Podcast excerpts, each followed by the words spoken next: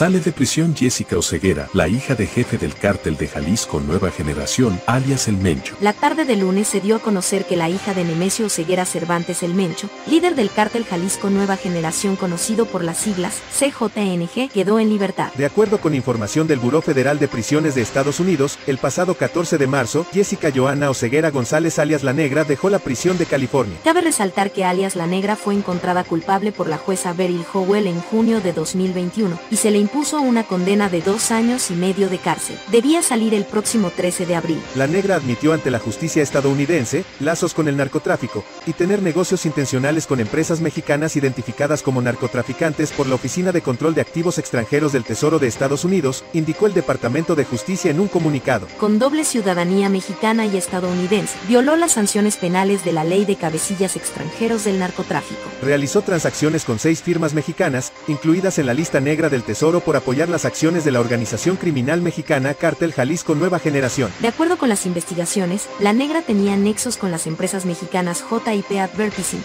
Gon SPR, Cabañas Las Flores, Misu Sushi Lounge, Tequila 11 Black y operadora Los Famosos SA, luego de que estas fueran designadas por la UFAC en septiembre de 2015. Jessica Joana había sido sentenciada a 30 meses de prisión por haber participado en operaciones financieras para empresas mexicanas que se encontraban en la lista negra de la Oficina de Control de Activos Extranjeros, la cual pertenece al Departamento del Tesoro estadounidense. Los fiscales que participaron en su proceso exigieron al juez imponerle una multa de 5 millones de dólares americanos, propuesta que fue desechada por el magistrado, quien determinó que debería pagar 20 mil dólares americanos. Alias La Negra pasó más de 25 meses en una cárcel de Estados Unidos bajo acusaciones de lavado de dinero. Informa desde San Francisco, California, Flavia Dos Santos. Noticias para el blog del narco. Síganos en nuestras redes sociales, Twitter y Facebook, arroba narcoblogger.